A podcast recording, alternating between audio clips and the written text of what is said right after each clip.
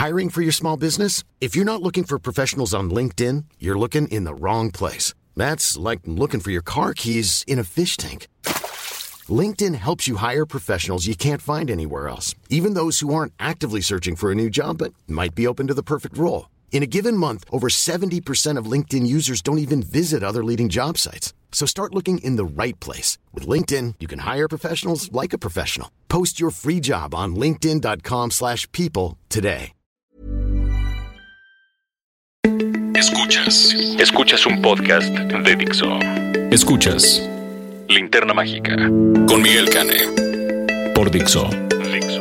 La productora de podcast más importante en habla hispana.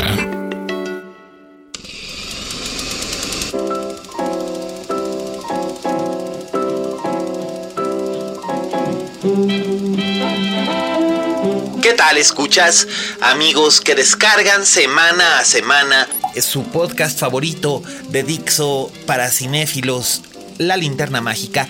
Hoy estamos muy contentos, estamos felices, alegres porque esta es nuestra emisión número 52, la 52, ¿qué significa? Que son 52 semanas de estar al aire, por lo tanto hoy estamos celebrando un año.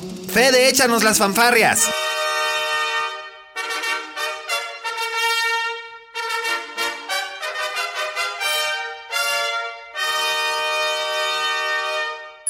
Gracias.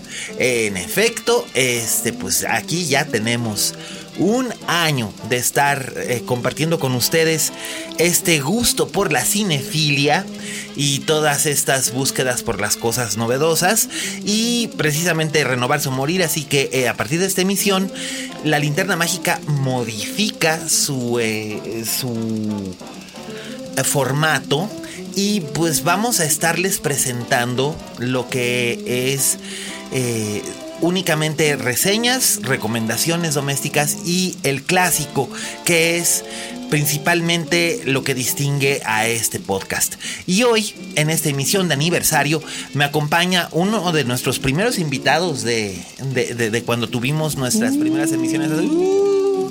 Este es un. Ya llovió. Es un viejo invitado, un viejo amigo de esta casa, un estupendo amigo mío, eh, uno de los mejores críticos del país. Eh, muy trabajador, eh, muy ubicuo, está everywhere.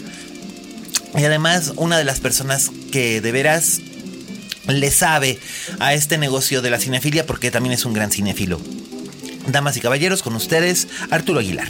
Buenos días, buenas tardes o buenas noches, según corresponda. Como dijo Truman Burbank. Exactamente. Aprovechando para entrar ya en tono completamente cinéfilo. Completamente cinéfilo, así es. ¿Cómo estás, Miguel? Felicidades. Muchas gracias. Y, oye, qué padrísimo un año. Oye, se, pero se fue como. Qué rápido se pasa. Como la cascada de ayer en el, este, en el. en los metros. interior y en los metros. Bueno, está. En el los terror. Parecía película de desastre. O sea, no sé por qué alguien no la está haciendo. Podrías, ya sabes, con aprovechar el formato. Claro. Cámaras de seguridad, cámaras de memes, videos, etcétera, que están circulando para hacer como una pequeña historia de terror. Y llamarla, llamarla mi ciudad es Chinampa. Sí, sí, sí. Los zombies en Chinampa. Zombies en Chinampa. Ya les dimos una idea, señores. Van. Bueno, hashtag, hashtag todo mal con cómo están los sistemas de drenaje de esta ciudad. Neto, sí. Pero qué, qué padrísimo estar, estar aquí contigo. Y pues bueno, hoy vamos a empezar empezar con... La crítica de la semana.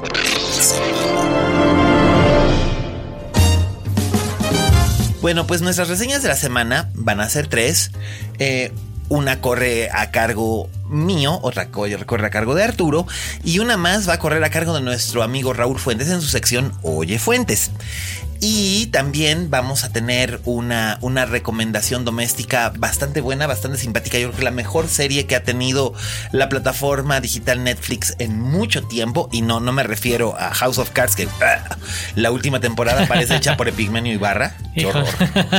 Y tendremos un gran, gran, gran, gran clásico del que hablaremos eh, en, unos, en unos minutos más. Así que durante la próxima hora les agradecemos que estén ustedes con nosotros.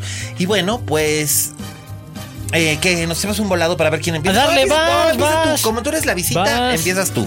No, empieza tú. Que nos vas a hablar de la nueva película de Hiro- Hirokazu Coreeda. Koreeda, que para quienes no lo recuerdan, y sí lo van a recordar, tal vez el nombre no lo recuerdan, pero la película que les voy a mencionar Es ahorita sí imposible de no Pues fue recordar. probablemente una de las mejores películas del 2014. ¿15? No, no 14, 15. O Creo que 13. 2015, No, 13. ¿no? No, 13. ¿Sí? Fue en 2013. eh, de, tal, de tal padre, tal hijo.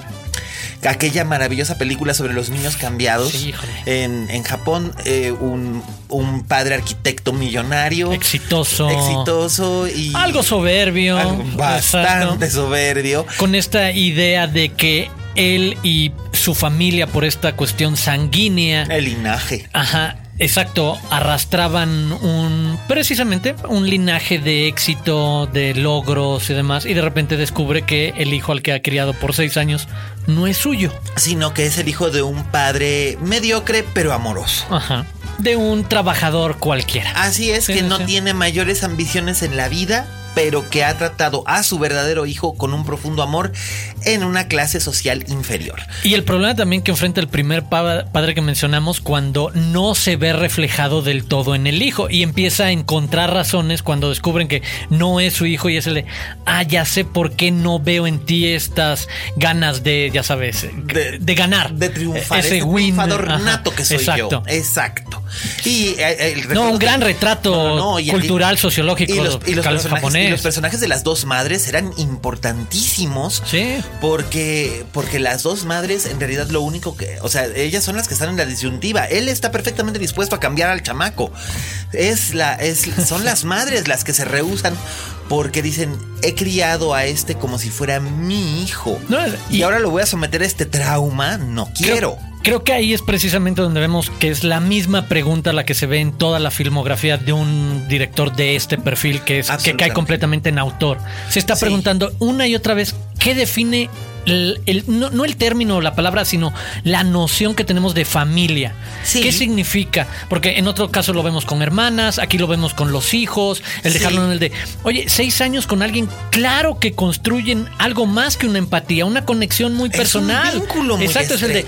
¿lo puedes cortar? Que alguien sea tu sangre es más fuerte y por eso debes rescatarlo. Son preguntas en verdad muy Pero por complicadas supuesto. sobre quién es tu familia. Y Coreeda, Coreeda viene a, viene a llenar el, el- el hueco que dejó después de su desaparición. abismo? física. el abismo que dejó después de su desaparición física. Este, el director- Yasuhiro Ozu. Yasuhiro Ozu, efectivamente, el de Primavera en Tokio. Sí. O- y Tokyo Story, que eran, Story. Que, que eran dos. Este gran director de los años 50 y 60 que contaba historias de la gente de a pie. con un minimalismo acompañado de una sensibilidad que en verdad quienes no lo han visto Ah. están para descubrir una experiencia Uy, distinta en películas. Totalmente, porque Es- den el brinco, no es lo más sencillo, pero una vez que te das cuenta de lo que está in- intentando desnudar por completo con esta sencillez de propuesta, narrativa y demás, sí llega a una profundidad que muy pocas veces se, se nota. Es una autenticidad del retrato En el, humano. Japón, en el. Japón de esa época existían, existieron cuatro grandes directores. Uno era eh, Yasuhiro Ozu, el otro era eh, obviamente Akira este, Kurosawa. Akira Kurosawa.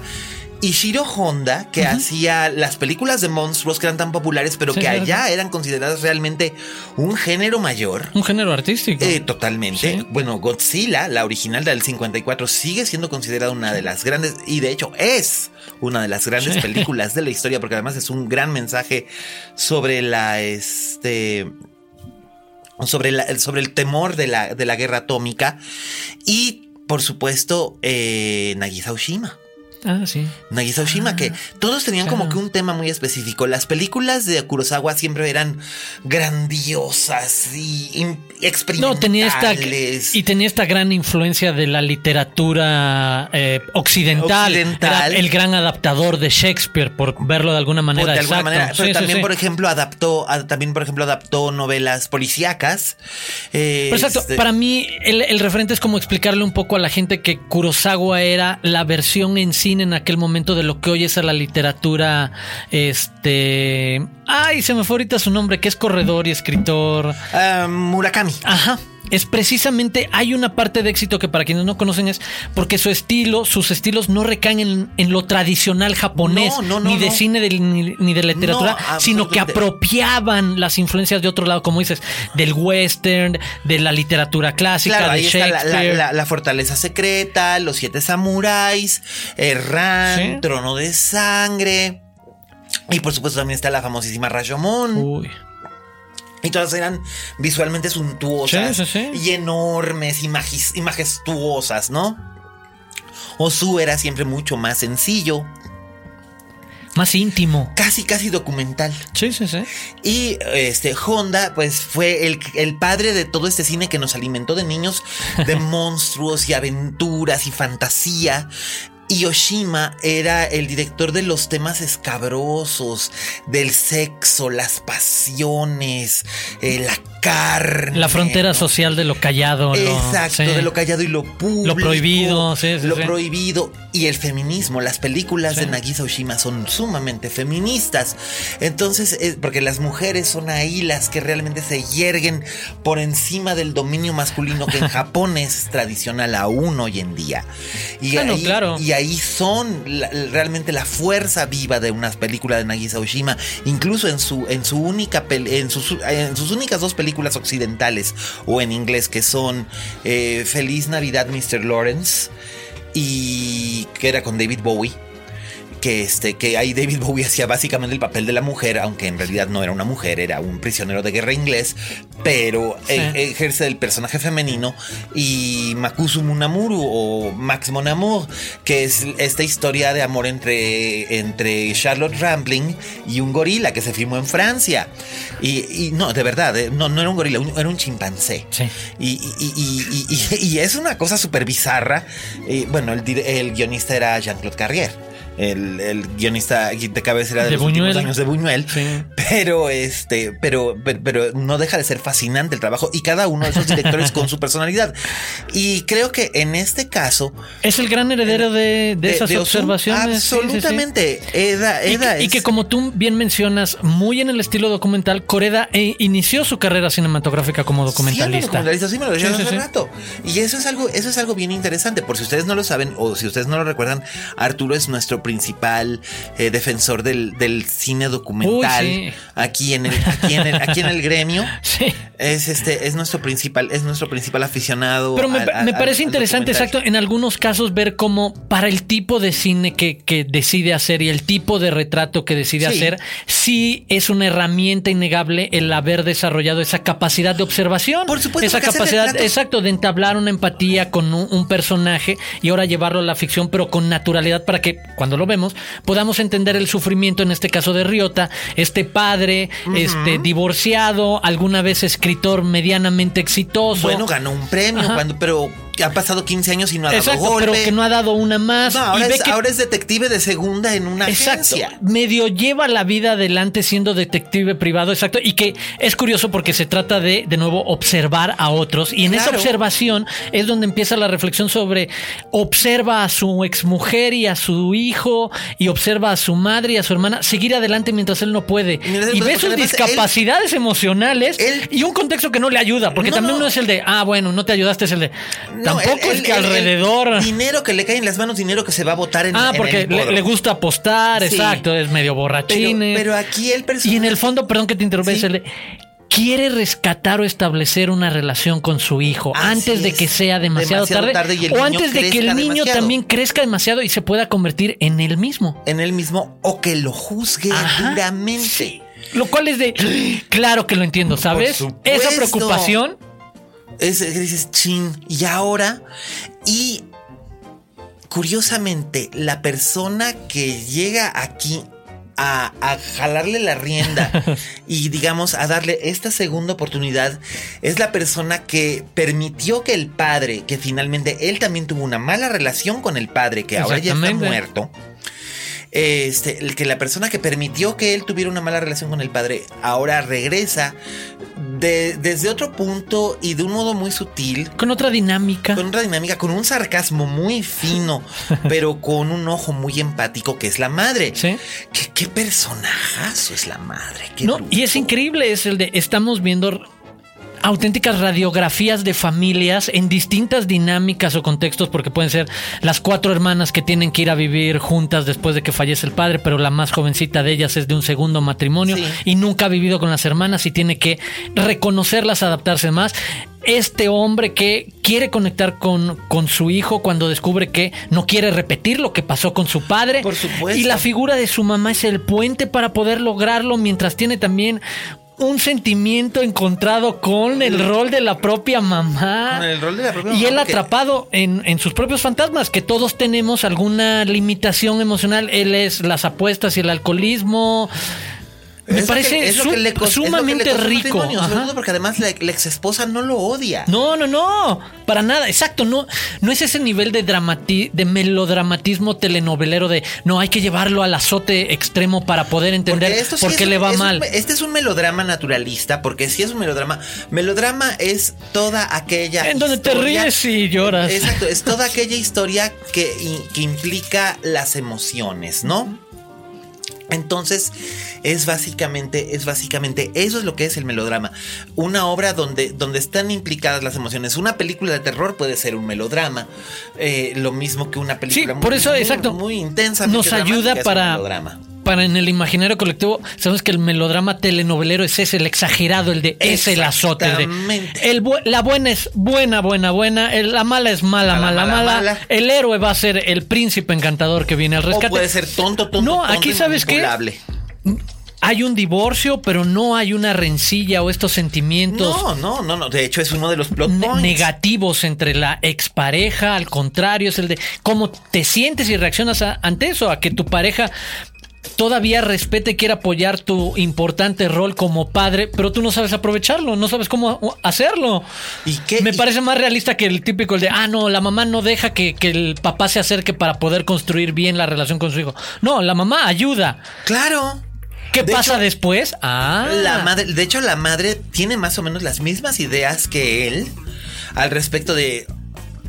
Si tú no quieres que tu hijo tenga los mismos problemas que tú tuviste con tu padre, espabilate. Y la. Y la el famoso como te ves me viste como me- me ves, te verás. Entonces ahí, ahí está eso. Y además, qué bellamente está realizado. Sí, sí. Qué bruto. Con una, eh, con una sencillez enorme Pero qué trabajo de fotografía. de actuación, como decías, actuación. que viene de la mano del guion. Para cada personaje te, te comparte lo necesario para mismo- entender. Sí, sí, sí. Eh, que es, Te hace entender a los personajes de nuevo en varias dimensiones, que es este recurso para decir que eh, no es nada más una persona física o, o definida por un rasgo, sino que tiene varios rasgos complejos, complementarios, que, que van mostrando una personalidad más rica. Y así es como vemos a él, a la mamá, a la esposa, al hijo, su trabajo. Es, es una cosa sumamente compleja, pero bien, bien interesante. Sobre todo porque alcanzar esos niveles de sencillez no es cosa de agarrar esta tortilla Sí, híjole. y este y enchilame otra. Mira, algo que él ha dicho mucho cuando se le compara o se establece esta referencia a Osu es que él se siente mucho más cercano al trabajo de Ken Loach, a ese Sí, realismo no social, social natural, y que natural. dice, exacto, yo quiero hablar de estas cosas. que suceden. Y, y- y es cierto, porque además nosotros solemos, supongo que precisamente por encontrarnos en este hemisferio, eh, estamos muy acostumbrados a cierto tipo de narrativa de corte muy occidental, Claro, claro. con situaciones muy occidentales, tradiciones e instituciones muy occidentales Que culturalmente tenemos entendidos o de asimilados de cierta forma, en ¿no? efecto. Y en el caso de, en el caso de Coreeda, él digamos que nos muestra el delicado balance entre las costumbres occidentales que se han astentado en Japón, Claro, claro, pero también precisamente. todos los estilos o todas las tradiciones japonesas están ahí. Los rituales de la madre para cocinar, el No, ritual es un de, gran de- punto. de servir la mesa. Sí, sí, sí, de que ¿no? somos Claro. mujeres y tenemos que asumir este, este tipo de rol. Mamá es una viuda, no podemos dejarla sola. Pero al mismo tiempo, mamá es la que mueve los hilos, ¿no? No, es un gran punto, exacto. Es el de te- te logra mostrar la complejidad de una cultura que tiene, exacto, modernidad como pocas, porque cuando hablas de Japón no puedes pensar en un país más moderno en muchos sentidos. Así es. Pero tan arraigada. En su tradicionalismo. ajá, exacto, en tradición, en creencias, en rituales, como dices. y cómo conviven, es increíble. Y me atrevería a decir que es incluso más que aquí mismo. Ah, mucho más, sí, sí, sí, lo creo. Que, es mucho más que aquí mismo. Porque y defendiendo que nosotros tenemos una enorme tradición muy rica y vasta y, pero, antigua. Pero es, pero es diferente. Nosotros vemos nuestra tradición como folclore. Sí, y ellos ven su tradición como algo cotidiano y perfectamente ordinario que forma parte de sus vidas. Sí. Y es algo que a mí no deja de sorprenderme. O sea. Hasta lo de ciclos de vida. Ahorita me recordaste un documental de nuevo regresando. ¿Ah? The Tsunami and the Cherry Blossom. Mm. El tsunami y la. Y la, flor del. El capullo de. El capullo de cerezo. De cerezo, la flor de cerezo, exacto. Extraordinario, bellísimo documental sobre. Después del tsunami que destrozó buena parte de las costas de, de Japón. Cómo su cultura entiende estos procesos de la naturaleza y de la vida como algo normal, como algo cotidiano. Y de repente ves el entendimiento de. Claro, por eso te rearmas y sigues adelante y tienes este poder de resiliencia para caer y levantar. Increíble. Bueno, lo, hemos visto este, después, de la, después de la Segunda Guerra Mundial. El, el país que más apaleado quedó después de Alemania fue Japón. Y corte a 30 años después es la potencia tecnológica cuando llegan a los 80, 90. Así es. Así es. Entonces, el que perdió, exacto. Ojo. Y es, es, es muy interesante y es muy interesante ver esta película, esta película de Corea, sin lugar a dudas. Y aprovechando que estamos hablando de cine asiático, te ah. toca a ti hablar de de este de Okja, que esa no la tienen que ir a ver al cine, la de Corea sí está exhibiéndose en salas. Esto es por si les agarra la lluvia. Sí, vayan para el fin de semana. Sí, y este, de veras, búsquenla porque vale mucho, mucho la pena. Eh, y Okja la pueden ver en la comodidad de su casa. Yo hubiera querido verla en una pantalla grande. Sí, ya que la vi también se me antojó. Sé que en Estados Unidos, en Reino Unido y en algunos países de Europa y en Corea va a tener exhibición en cines limitada, pero sí va a tener eh, algo de exhibición en cine pero aquí, básicamente toda la obra de Bong, Bong Joon-ho, nos ha llegado toda la obra de Bong Joon-ho. Estamos leyendo el nombre, obviamente. No, no, no, yo sí lo estoy diciendo de memoria, pero Arturo sí. Ah, no, yo lo estoy leyendo. Sí, No. Bong este, Joon-ho. que, que, que, como que en realidad su apellido es Bong y su nombre es Joon-ho. Este, el señor Bong. El señor Bong eh, toda la obra del señor Bong, curiosamente, nos ha llegado aquí por circuito festivalero o por Netflix. Sí, y es curioso porque no es del todo un cineasta festivalero. No, pero es el, así como, así como Core Eda vendría a ser el heredero del género de, de, de, Osu. Bong vendría a ser el heredero del género fantástico de, del género fantástico con tintes sociales de Ishiro Honda también. Digo, la primera película que yo recuerdo de, de Bong haber visto fue The Host. Sí, sí. aquella película maravillosa hace como unos 12 años. Sí. Que fue así como dije, wow, ¿qué es esto? Y la vi en un festival aquí en la Ciudad de México, en aquel eh, hoy extinto festival. Eh, el FICO, ¿no? El FICO. Sí, cierto. Sí, me acuerdo. En el FICO. Sí, y, era una red un retake de, de, la película de monstruos, precisamente. con un pulpo gigante en Seúl. Sí. Y cómo esto afectaba, era como una especie de mezcla entre Jaws, o sea, entre tiburón, Godzilla, este, Network, todas estas películas de los 70 que tanto le gustan, pero elevadas a un nivel casi, casi caricaturesco, ¿no? Que de hecho es un estilo muy su estilo. y que es muy natural, que a mí eso es lo que me, me atrae, que precisamente sea una apuesta que representa por completo a un cine muy importante como es el surcoreano, porque mucha gente en una de esas no tiene la idea, pero van dos datos rápidos. Eh, Corea del Sur es el quinto país que más boletos vende al año y el séptimo en taquilla. Ahí tienes. Para que veas.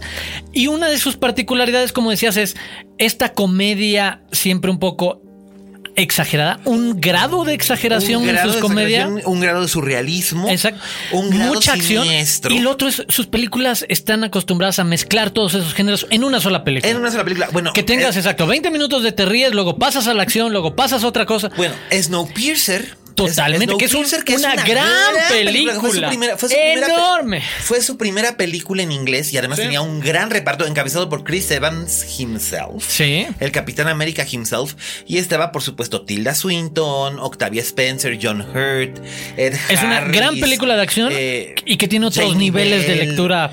Era, era una película maravillosa basada en un cómic francés que describía a un tren dando la vuelta permanentemente, un tren de movimiento perpetuo que estaba convertido en una especie de sistema de castas. Los que iban hasta adelante eran los privilegiados, los que iban en el cabús eran La prole y la perrada. prole y la perrada.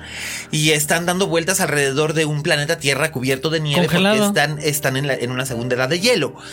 Y eh, aquí este hombre nos hace todas estas es, eh, comentarios sociales muy ácidos Sí. y hace humor caricaturesco. El personaje de Tilda Swinton era una especie de mezcla entre Woody Allen y Margaret Thatcher y el heroísmo y la ternura y el patetismo y el horror. es un gran embajador del cine coreano. Totalmente. Y además es Esa ya como una película internacional, exacto, en inglés. Y aquí en México no la quisieron exhibir porque no sabían cómo venderla. Que- ajá, y es una lástima. Se tuvo que exhibir en Netflix porque aquí las distribuidoras se ofreció, se les ofreció a las distribuidoras porque esto sí yo lo sé Sí.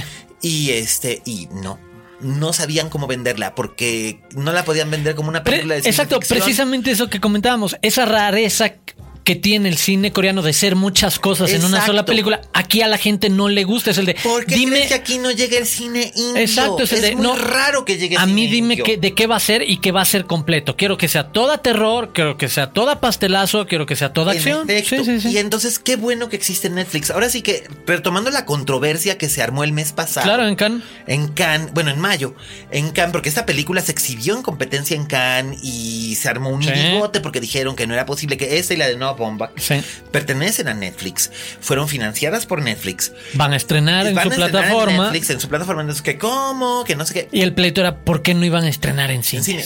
Una película no lugares. es menos Por no, pasar película por... por... no pe- por no presentarse en cine, sino por verla en televisión. Dios mío. La, la gente de nuestra generación y menores eh, adquirimos nuestra cinefilia a través. Tuvimos algunos la suerte de poder ir al cine a ver películas clásicas. Pero no muchas, es la verdad. la adquirimos por la televisión. Sí.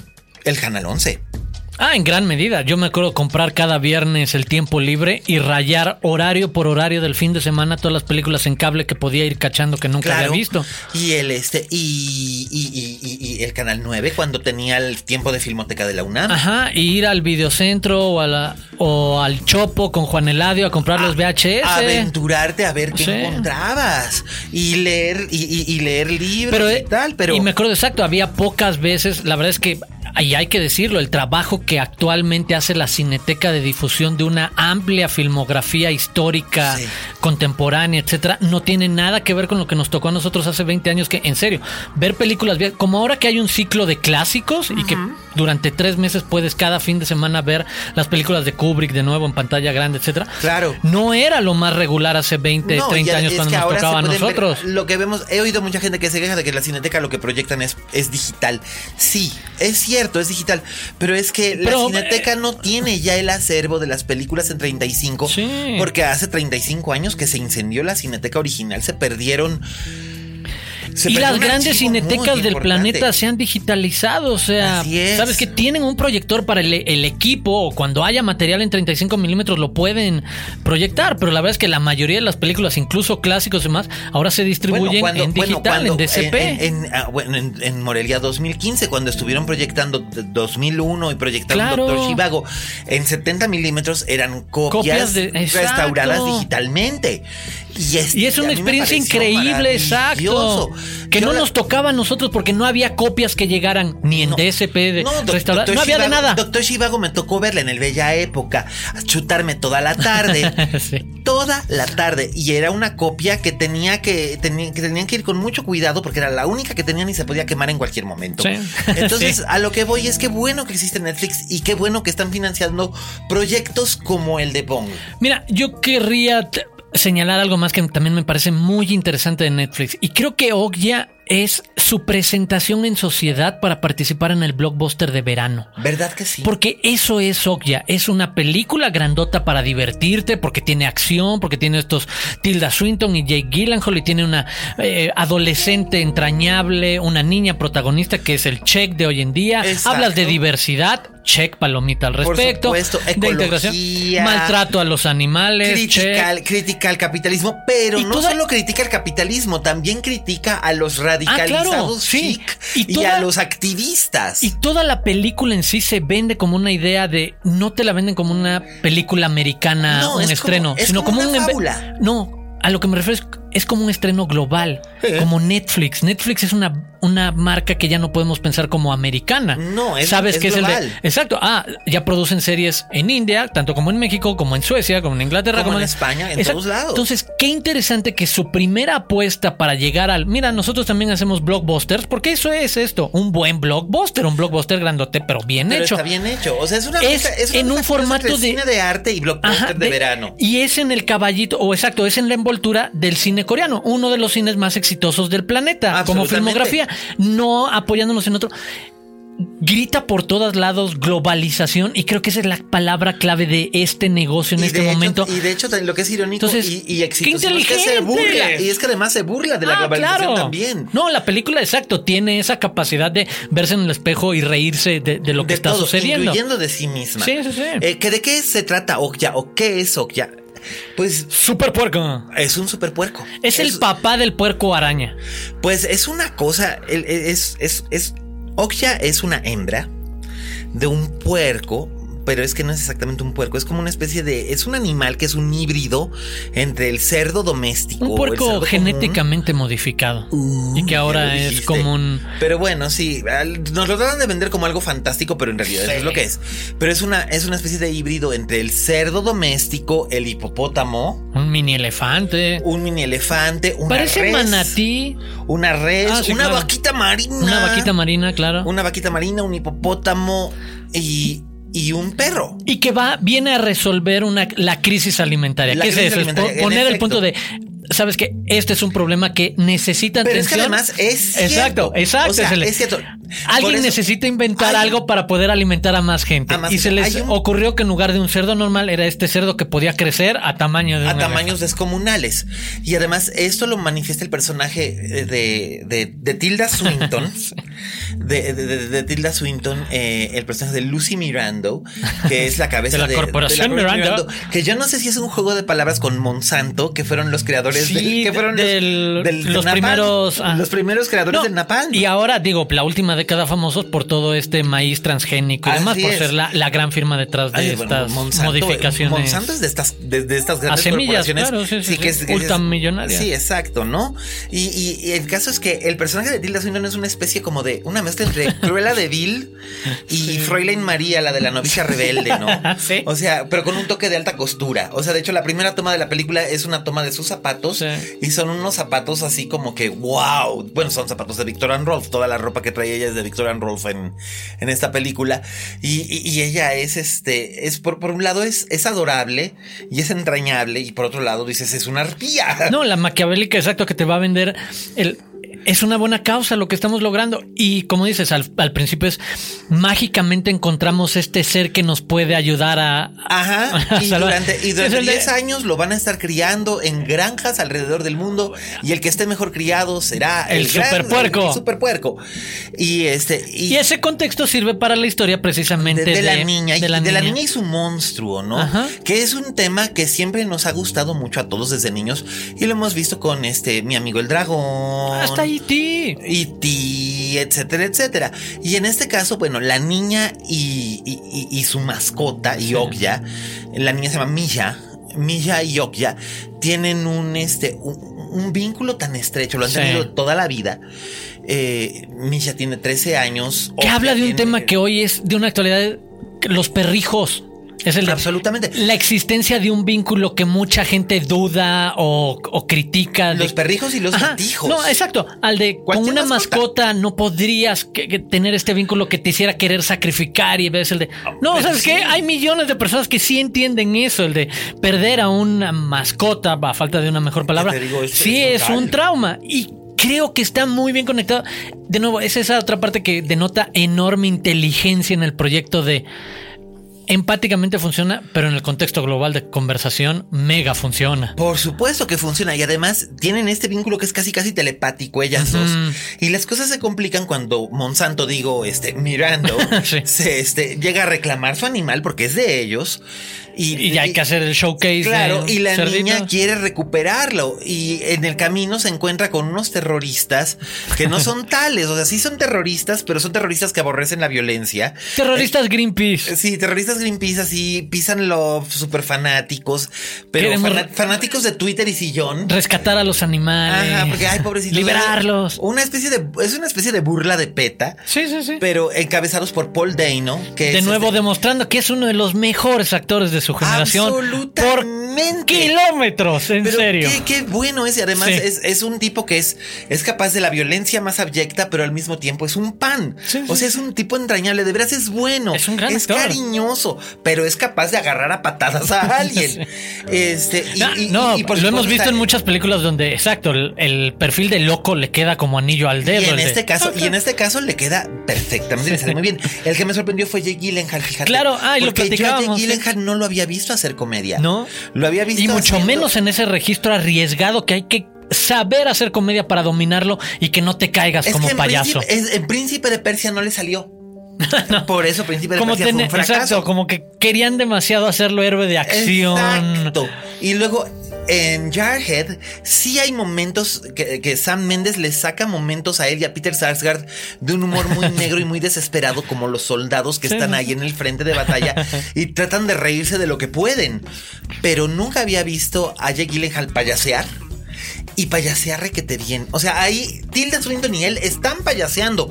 Están en gran sí, están súper exagerados. Claro. Además, Tilda Swinton lo hace por dos. Pero ojo, ya lo sabrán por qué. La película así lo decide. No es un error, no. Está completamente asumido para la necesidad, sí. O sea, él parodia a estos. Soy el amigo de los animales que salgo en televisión. Steve Irving y compañía. Sí, sí, abrazan al animal, le abrazan al elefante y tal. Y en cuanto quitan la cámara es. Tráiganme, un vodka y desinfectenme, ¿no? Esa clase, porque además resulta que su personaje es un pervertido y un sadista. Y, el registro lo platicamos ahorita antes de entrar al aire. La verdad, en la zona de Jerry Lewis y Peter Sellers. Totalmente, o sea, hasta la voz. Exacto, exagerada, chillona, ratos. y cómo se siente y siempre le está agarrando la entrepierna a los hombres, ¿no? Y dices, wow, o sea, sí. Que habla de una preparación para el papel, para el personaje. Puedo imaginarme perfectamente a Gillen claro. sentándose diciendo, ok, ¿qué le puedo, hasta dónde puedo llegar con este personaje y qué le puedo, qué le puedo sacar, qué, qué le funciona y qué no? Y Bong dándole palomitas. Debería de servir una para una revaloración de Jake Gyllenhaal como uno de los actores importantes de yo llevaba años pensando, Jake Gyllenhaal está en automático. Lo último. La de algo Catcher, no, no, no era Fox, no, Fox Catcher es otra. Me no, no, no, ese era, ese era, ese era Channing Tatum. Donde hace, no, nada más me estaba confundiendo con el título. Donde es un productor de noticias de nota roja de choques y ah, demás. Nightcrawler. Ajá, Nightcrawler. Nightcrawler. Y bueno, las, la que, las que hizo con este, con Villeneuve. Ah, sí, sí, sí. Ah, pero, pero, pero, pues, hace cuántos años que hizo este, que hizo eh, Prisoners y luego la que está basada en la novela de Saramago, la de El Ensayo sobre. No. El, no, el doble. El hombre, el hombre. Ah, el hombre duplicado. El hombre duplicado. Sí, sí, perdón. Sí. Este, que mucha gente se saca de onda con esa película, sobre todo por su escena final, que parece ser que no tiene nada que ver con nada. Pero, pero a mí Gyllenhaal me parece que es un actor que ha estado desperdiciado en el sentido de que lo han querido utilizar de ya sea como héroe de acción o como héroe romántico, pero por ejemplo en Amor y otras drogas realmente el humor y la parte liviana estaban a cargo de Anne y también el patetismo estaban a, cargo de Anne Hathaway, perdón, Anne Hathaway, este y él era en realidad como que el pretexto y era este personaje arrogante que tiene que tomar su lección de humildad al aprenderla de una muchacha. Lo cual está muy bien. De la muchacha que ama, que además corre el riesgo de perderla. Y bueno, ahí ya les conté de qué va la película. Pero este, pero ahí él siendo que estaba como desperdiciado. Ahí realmente el él es el pretexto para que apreciemos el trabajo de Anne Hathaway. Y este en este caso, él, el, el papel es pequeño, es, es secundario, pero es clave. Es clave y además está bien rico y lleno de matices. Y es, es, un pervertido, es un sadista, es un monstruo. Pero es un monstruo que nos acaba cayendo simpático. Es un personaje de televisión que, que sabe cómo construirlo, exacto. Y además en este, y además en, en el reparto hay un, un, montón de caras conocidas y estupendas y en grandes. Giancarlo Esposito, este gran sí. actor que de, de, de, la tropa de Spike Lee, como el este, como un personaje aún más maquiavélico que el de Tilda Swinton. Y este, como, como, el, como el industrial desalmado, y Shirley Henderson como la, como la apabullada jefa de relaciones públicas que ya no sabe qué hacer. Eh, la verdad, un eh, Lily Collins que casi no la reconocí eh, como, como una de las terroristas. Sí. Eh, realmente es, es una película entrañable, bonita, es, empieza como una fábula, como una fábula, casi casi cuento de hadas. Yo por un momento al principio pensé, dos horas de esto no lo voy a aguantar, pero los, los últimos 20 minutos son bestiales. Sí, entra, eh, controla sí. su ritmo, sabe qué necesita en cada momento. Ojo, aquí hay un detalle, si usted tiene niños en casa y quiere ponerles ya, yo le diría que no. Veanla primero usted véala primero usted o si es mamá con papá o si es papá con mamá o mamá con mamá o papá con papá o eh, adulto responsable con otro adulto responsable y discútanla y discútanla antes de dejar que los niños menores de nueve años la vean. Sí, muy pequeños no. Muy pequeños no, porque sobre todo la, la secuencia final tienen que verla porque si no la película no tiene Pero sentido. sí eh, hay cierta brutalidad, eh, intensidad que es, es, es muy, muy es, intenso. Y digo, no es que les quememos nada, pero saben que estamos hablando de, mat de, una, de la industria cárnica, Exacto. de la industria cárnica. Entonces saben que vamos a ver un rastro, tarde o temprano vamos a ver un rastro. Y ojo, ojo, que esto tampoco es un spoiler, pero que o bueno, dos cosas. Uno, que, que, cosas que me encantaron. Uno, el clímax de la película, que no es el final, sino el clímax, ocurre en la ciudad de Nueva York, que es un claro homenaje a King Kong. Además, como sucede, es exactamente un gran homenaje a King Kong, que es la primera gran película de monstruos de la historia. Y este, y, el, y, y, la otra es este, es que la resolución de todo esto, o sea, la película ha sido una constante crítica al, al capitalismo, al sistema sí. capitalista y al consumismo, y finalmente que la solución sea una transacción comercial. Mm, Bueno, me mató de la risa. No sé si es porque tengo No, es enormemente, exacto. Es enormemente mordaz y. No sé si sí. es porque tengo el alma muy negra. Pero, y pero, sarcástica, irónica hasta la pared de enfrente, pero exacto, para acabar en el porque es la mejor rúbrica para el planeta en el que estamos viviendo. Es absurdo. Simplemente todo lo que pasa. Todo lo que está pasando es absurdo. Si quieres mantenerte vivo y no loco, tienes que aceptar y reírte. Esto es absurdo, ridículo y se resuelve de las maneras más absurdas y ridículas. Y, ridículas. y en este caso, Okja es una película absurda, muy inteligente, pero sumamente inteligente sí, y sí, muy sí. satisfactoria. Es más, yo puedo decirte que Okja sí se va a mi lista de lo mejor que he visto o de, ¿En de el mis año? favoritas del 2017. Sí la disfruté mucho y creo que podría tener la virtud falta que ahora sí que este, Digo, confirmarlo. La del año por ver, ¿no? Pero exacto. El creo que va a crecer mientras se le vaya viendo. Creo que se puede disfrutar, disfrutar, volver a verla. Sí, yo tengo ganas de volverla a ver porque siento que hay detalles que se me fueron y además eh, hay estos detalles de Bond que son, por ejemplo, poner, poner una secuencia de, des, de, de, de, desastre y caos con música musicalizada por John Denver. sí, claro. La canción sí. de Ana. Eh, que es probablemente una de las canciones más tiernas y dulces de la historia. Dices, no, ah, hay un montón de detalles sí, así, exacto, que, que va a ser placentero el regresar, incluso de sí. esas películas que no ves enteras, no, que nada más te pones a ver un rato, ver, ya, ver un ratito sí. o dejarla que te acompañe. Además, me estoy aventurando, exacto, a profetizar cómo podríamos ¿cómo vivirla. No, no, además, pero se siente así. Además, siempre ver, siempre ver el trabajo de grandes actores como Paul Dano, como Tilda Swinton, como Gyllenhaal. Es, es una delicia.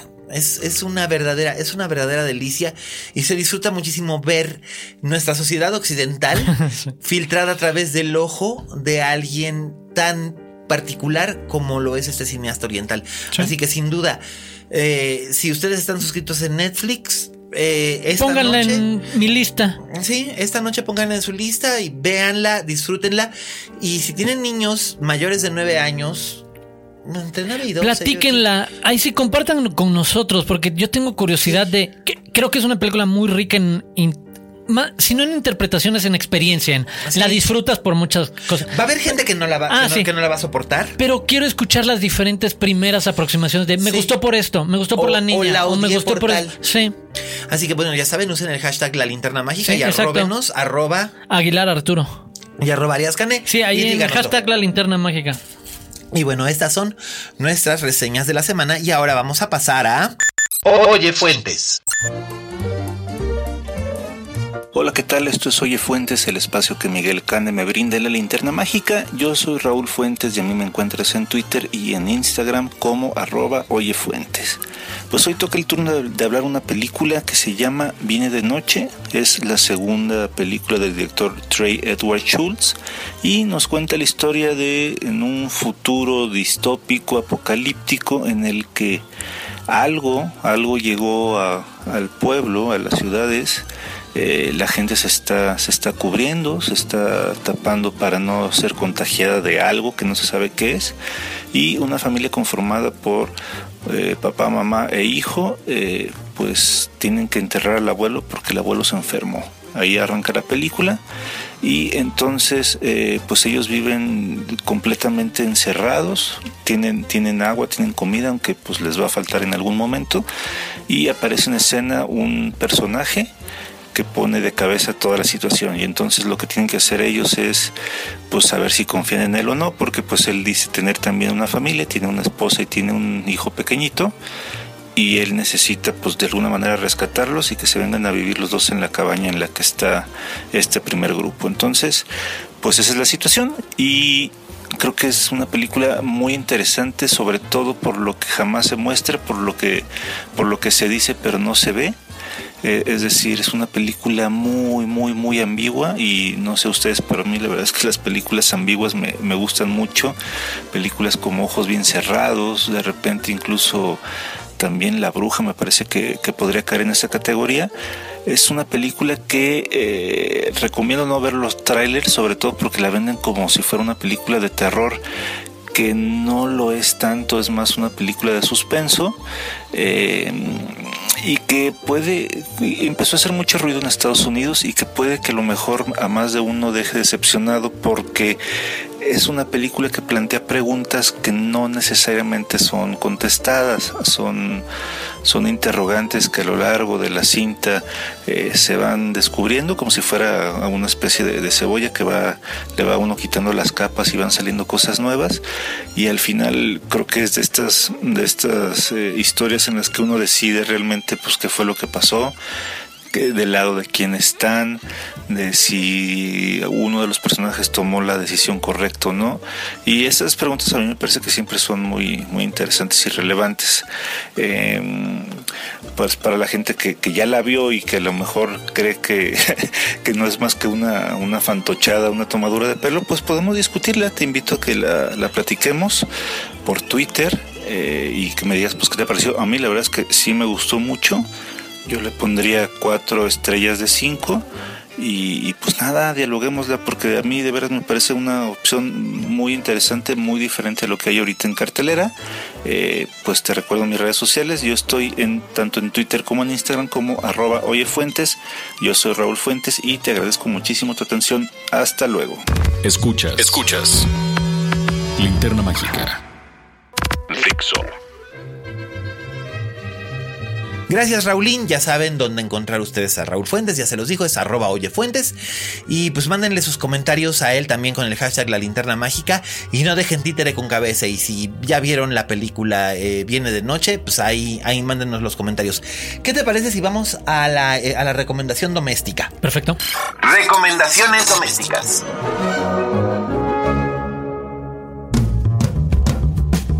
Eh, pues les voy a hablar de una serie que la verdad la, empecé a ver como por accidente.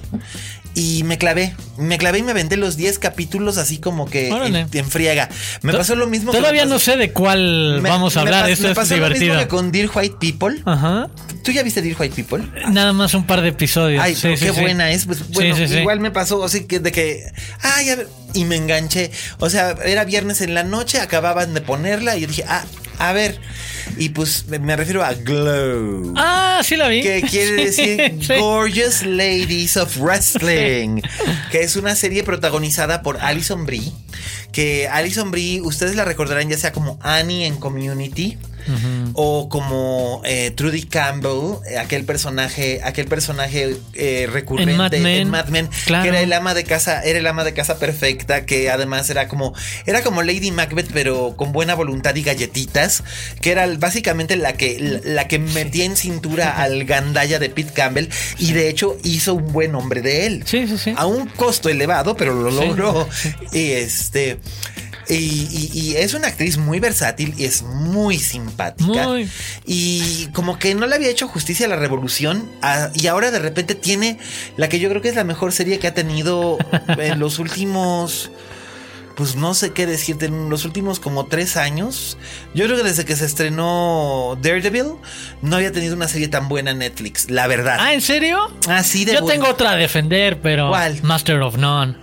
Ah, bueno, va. Sí, Va, para mí va, Master va. Y sobre todo la segunda temporada, Ay, el tipo ya está en unos ensayos y reflexiones sobre las dificultades de la vida adulta que sí me Sí. parecen.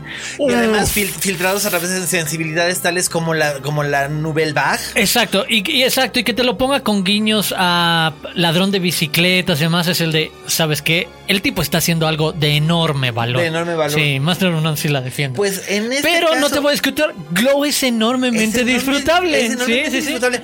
Sobre todo porque además seguimos teniendo este asunto de que piensan que los sitcoms no pueden ser, porque es un sitcom. Sí. Es un sitcom con toques de drama, pero es un sitcom que los sitcoms no pueden ser protagonizados por una, por una mujer o por mujeres. Eh, y Orange is the New Black vino a demostrar que eso no era cierto, aunque Orange is- the New Black no es exactamente un sitcom tampoco, pero no es una telenovela tampoco. Eh, y en este caso Glow, pues... La verdad es que los productores mexicanos se vieron lentísimos porque podían haber hecho una, una serie sobre mujeres luchadoras y tener gran éxito en Blim o Claro Sí. Video, pero pues bueno, pues ya les comieron el mandado aquí. Y está ambientada en 1986, que fue el año, bueno, finales de 1985, que fue el año en que en efecto se creó Glow, que es este es la asociación o el grupo de Glamorous La- Gorgeous Ladies of Wrestling, que era la respuesta femenina a la W- WWR Ajá. y este y ah qué Que se convirtió en ese fenómeno En ese televisivo fenómeno. y de audiencias y curiosamente- y Sí, de la lucha. El glow. Y curiosamente, el glow es este. Es. eh, no, no perduró tanto como, como la WWF. Después tuvo otras variaciones y resurrecciones. y. eh, la cosa, la cosa se puso, se, se- se puso difícil para ellas, pero en su momento sí fueron una sensación. Y la película, este, va, va girando acerca, la película, la serie, perdón, la serie va girando acerca de esto. Y, y la verdad es que está. De está cómo se bien. crea. Exacto. No van cómo- a haber peleas. No, y, o sea, y la competencia es eh, no. dos, tres Dos, veces. tres pero veces. es el de cómo se está Pero van a aprender creando la trucos, idea. Van a aprender cómo se hacen los trucos. Porque además hay distintos personajes de, de todos tipos. Está, por no, porque se burla de los mismos perfiles que tienes que construir para aprovechar una oportunidad de marketing de fenómeno como ese. O, o- sí. o- o en el caso del personaje de Alison Brie, que se llama Ruth, este, que es, es una. Es una joven actriz que no consigue chamba. No, no. O sea, los papeles. Los papeles interesantes son todos para hombres y los papeles los papeles que le ofrecen a ellas de secretaria 1 Sí. o cajera 1 o así cosas cosas muy muy muy muy muy Intrascendente- intrascendentes y ella siente que se está quedando atrás. Entonces ella le ofrecen, a base de mucho insistir, le ofrecen eh, acudir a un casting de algo alternativo. Y ella piensa que va a ser porno. Ojalá. Y resulta ser que no es porno, sino que es este. Ser que no es porno, sino que es algo más complicado que eso. Son luchas, pero con mujeres. Y ella en su vida ha hecho una cosa semejante. Porque además su vida también está en caos. eh, pues, estando deprimida y en una borrachera se acostó con el marido de con el marido de su mejor amiga. Eh, cuando esta se entera le grita "You homebreaker". Sí. Y curiosamente esto es lo que da pie a, a una situación que va creciendo, va creciendo a lo largo de 10 capítulos y vamos viendo cómo estas mujeres van creando sus identidades para el ring Exacto. y van venciendo ciertos miedos, ciertos convencionalismos, ciertos formulismos machistas y se van convirtiendo en, en las mujeres que quieren ser, ya sea delante de una cámara o ellas mismas en su propia vida. Y esto salpicado además de un humor eh, muy sarcástico, muy ácido y además con un, con un trabajo de ambientación en los 80 muy logrado. Sí. Muy, muy, muy logrado. Bueno, la diseñadora de vestuario de, de- de esta serie es la misma diseñadora de vestuario de una serie de AMC que se llama uh, Halt and Catch Fire que se ambienta también en los años 80, eh, que es una serie acerca de- del origen de la computadora personal. Y en este caso, y en este caso, eh, eh, pues cuidan hasta el último detalle, ¿no? Y cada una de las luchadoras es distinta, tiene su propia historia. está la pobrecita niña rica, está la esposa engañada, está la actriz profesional que, que está desesperada por trabajar, está la, la heredera de una tradición, de un linaje, de un linaje de luchadores Sí, también. que desafía al papá y le dice, ah, pues yo también voy a ser luchador. No, tú tienes que encontrar un muchacho bueno y casarte. ¡Mangos! Este, de veras, este, muy, muy bien, muy bien lograda. Y me encantó. Me o sea, me soplé los 10 capítulos, porque además son capítulos de media hora.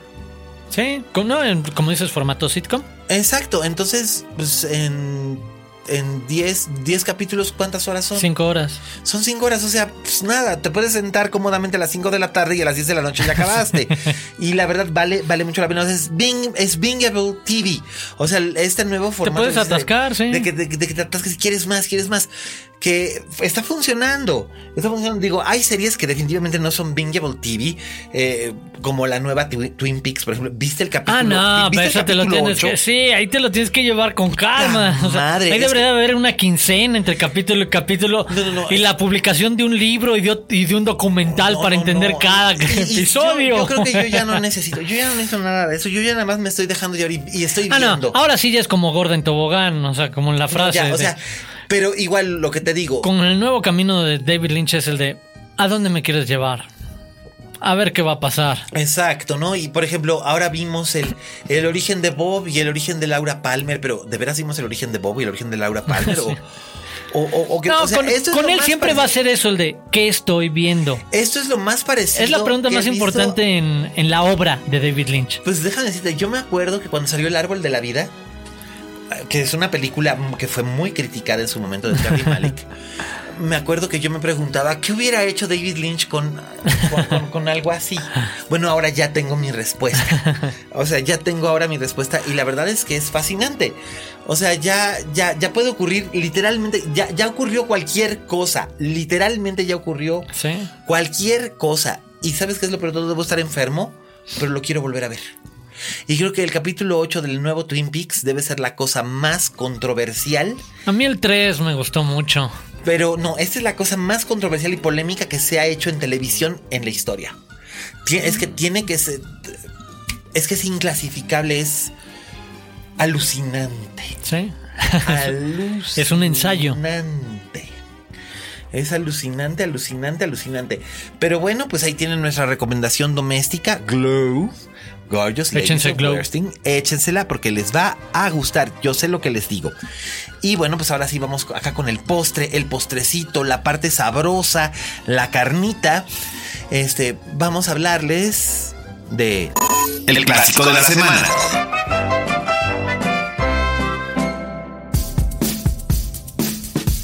Pues aquí cortesía de cor- cortesía de don Arturo Aguilar, que tuvo a bien obsequiarme por mi cumpleaños que ya pasó.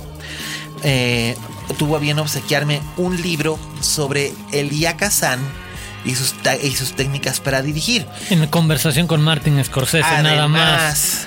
Y, y Elia Pero Kazan que, que la gente sepa, somos amigos desde hace muchos años y Ajá. hace unos años en un cumpleaños tú me regalaste un libro que adoro y amo, que es so- sobre John, Ford. Así es, y quien lo entrevista es Peter Bogdanovich. así es. Y tenemos como esta onda de son historias de cine platicadas por gente de cine. De cine, Sí. en efecto. Y en este caso, en este caso es bien bonito que sea Kazan, porque Elia Kazan es un director que quizás ahora ya no se habla tanto de él eh, como se habla. Bueno, la verdad es que el- de esos directores de esa época ya no se habla de, de William Wyler, ya ni siquiera se habla de Billy Wilder.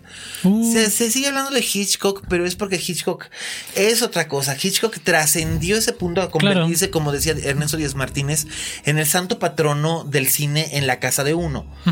Entonces Hitchcock se convirtió básicamente en una palabra, en una palabra que representaba todo, pero ya la gente no habla de Truffaut. No, la generación de Capra, los Wyler Wilder, Wilder, Lubitsch. Wilder, Lubitsch, este. em, Dios. eh, el propio John Ford, El propio John Ford. eh, John Huston. John y mira que John Huston siguió haciendo películas hasta hace 30 años. Que Exacto, murió. hasta los 70. todavía. Hasta los 80 todavía. Su última película fue, Dublín, eh, fue Dublineses en el 87. Ah, órale, no me acordaba de Sí. los 80. Y este. Y. ah, Bueno, y hay, y hay otros directores que son más recientes que los que de todos modos también ya se perdió. Ya se perdió el habla, ¿no? Ya no se habla de Nicolás Rey. Ya no se habla de Kazan. No. Ya no se habla de, Stanley, de Stanley Kramer.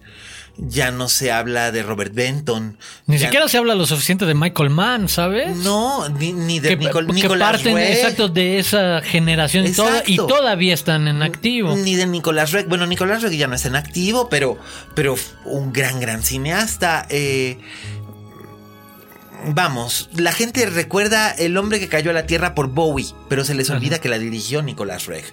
Eh, entonces es como, de hecho, Brian De Palma, John Carpenter. claro. Eh, pero creo que es bueno re- rescatarlos del olvido. Y en este caso le toca a Kazan. Y le toca además una de sus. La que es probablemente su primera gran. Gran. La volví a ver hace poco, también por eso quise. Sí, sí, sí, Hijo. es su primera gran, gran, gran película.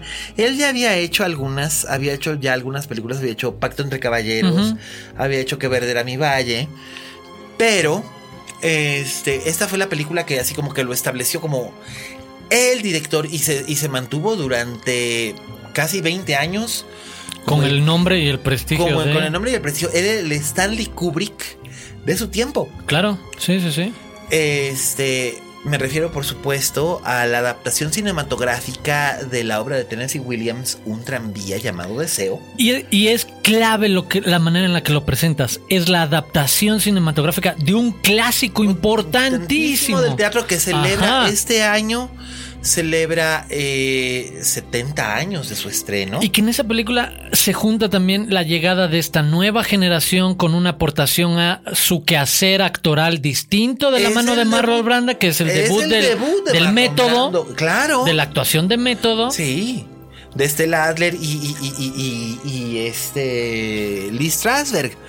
Eh, y además es el debut en cine de Marlon Brando. Marlon Brando había originado el personaje. A mí me de- encanta de- de eso, Stanley que se mezclan cosas- en teatro. Novedosas con cosas muy clásicas de las artes.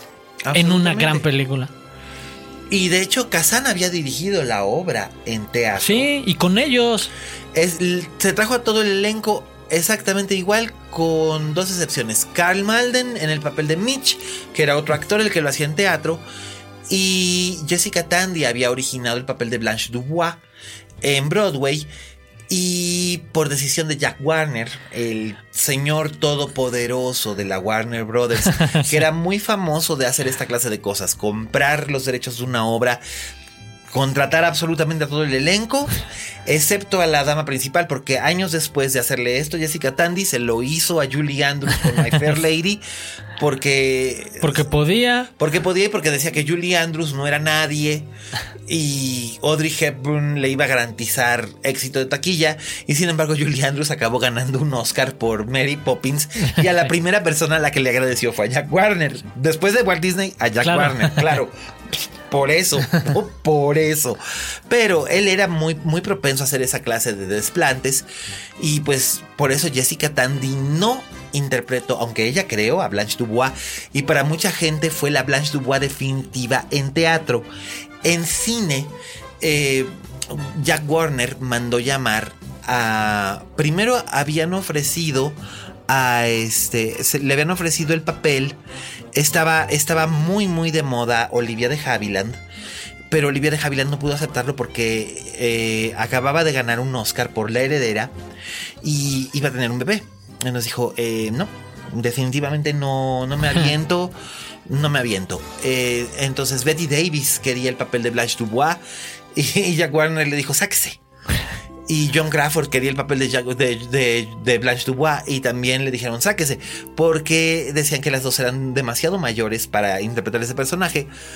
Pero Kazan tuvo una idea brillantísima, se la propuso a, a Warner, Warner aceptó, que fue traer de Londres a Vivian Lee, que había ganado un Oscar por eh, Lo que el viento se llevó, eh, y después había tenido una carrera más enfocada al teatro y a ser la esposa de Laurence Olivier que realmente en el cine.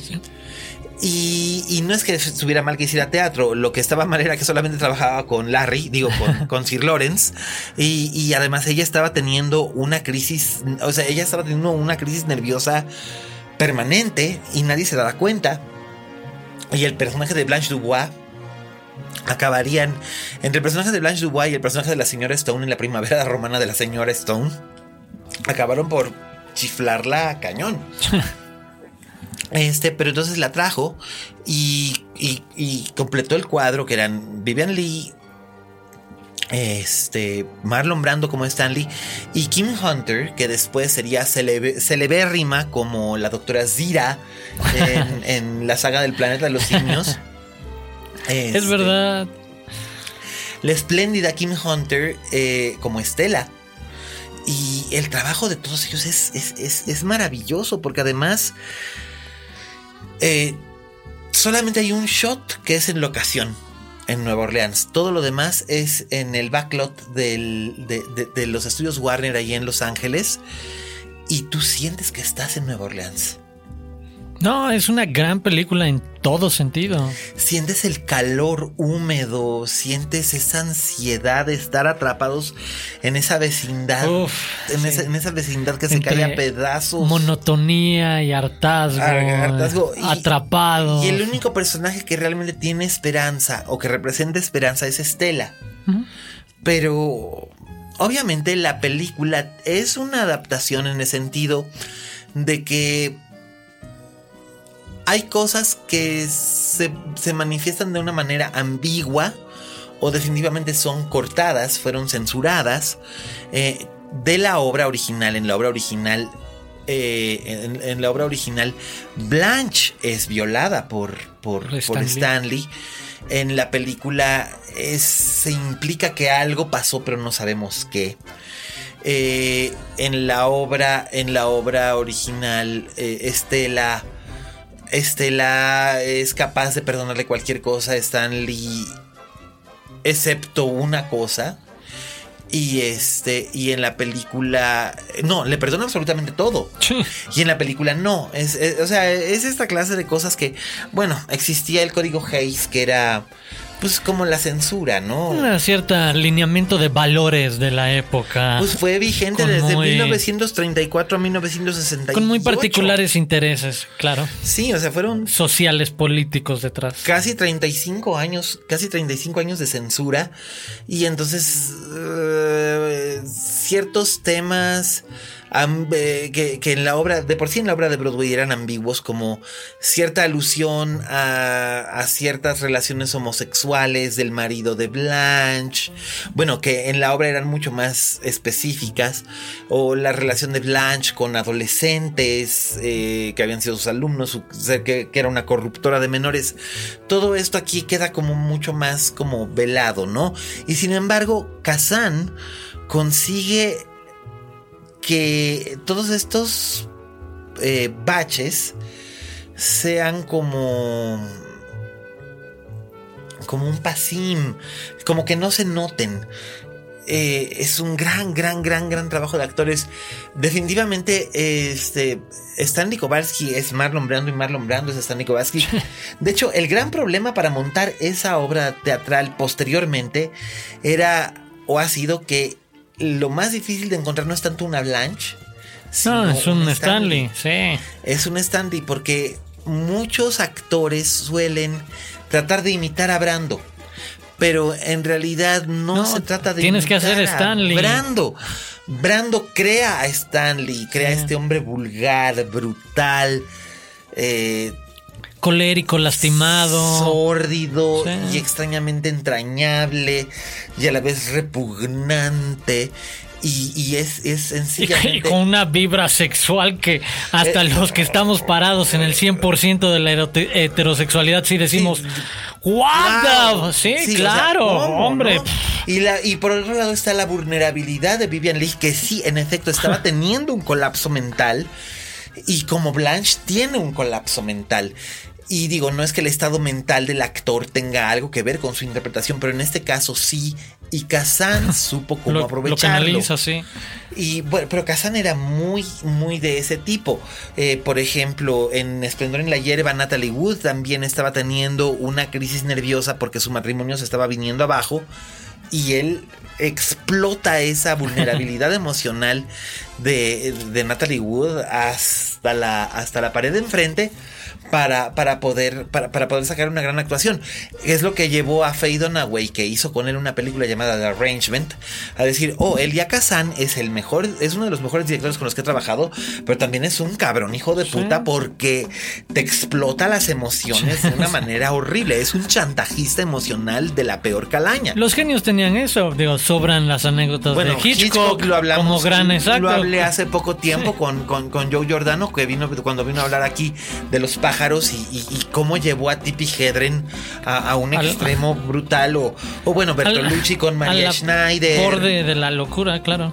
Bertolucci con, con, María Schneider. Es decir, Hijo, que ahí ya está la pasadez de la polémica de. Güey, que no, creo que ahí sí. Pero bueno, pero bueno, es, son estas cosas y es a veces resulta imposible separar al, al creador de su obra o, o viceversa. Pero en este caso, Kazan siempre fue como muy coherente en ese sentido, si bien él también tenía cierto, él tenía cola que le pisasen. Sí, tenía él, su él, nombró, él nombró nombres eh, durante el... Él fue muy traidor ahí cuando las listas comunistas y demás. él, eh, él, dio nombres para... para, para él aventó al fuego un friego, exacto. Exactamente, entre ellos a Dalton Trumbo. Entonces, por lo mismo es que, aunque era un gran director, no era muy querido en, entre algunos entre algunos sectores. Era un cabroncito, güey era un hombre, era un, eh, pues bueno. Que no se pelea de hoy en día, o sea, yo puedo, pues sabemos que hay mucha gente muy talentosa porque también son unos cabrones, es el de... Por supuesto. Y este hombre que llegó de Siria con una mano delante y otra detrás y se convirtió y se convirtió en uno de los grandes directores y además su, su influencia queda, porque hay muchos directores que siguen utilizando los métodos de Kazan o el estilo de Kazan. Uno de ellos es Paul Thomas Anderson. por ejemplo. Quienes estén interesados busquen precisamente Kazan on Directing, que es el nombre de este libro. Es el nombre de este libro y la verdad vale muchísimo la pena que le echen un ojo porque van a disfrutar enormemente de este trabajo. Eh, porque Elia Kazan, muchos de los grandes directores que ahora admiramos como Scorsese, del Toro. Del Toro, del Toro reconoce evidentemente el trabajo de Elia Kazan que, que, lo ha influido. Una de las películas favoritas de Del Toro precisamente es Esplendor en la hierba. Entonces, Yo siempre utilizo ese es el de escuchen quiénes son fans de esta gente y ahí se les va a caer el de por qué tendrían que estar viendo todas sus películas. Spielberg era gran fan de, de Kazan. era, era gran fan de Kazan. George Lucas también. Ay, no más. Entonces, ahí, ahí tienen, ¿no? Entonces, creo que todo fan de Star Wars debería No de ver que- por lo menos un par de películas No es como casa. que llegó a decírtelo Marta y Gareda. No, bueno.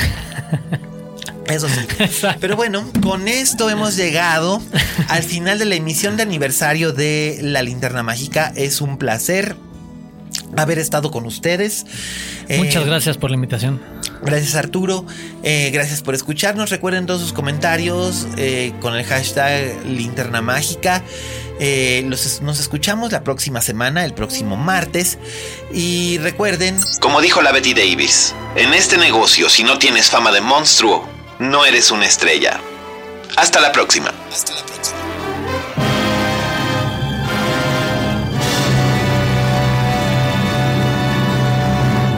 Dixo presentó Linterna Mágica con Miguel Cane.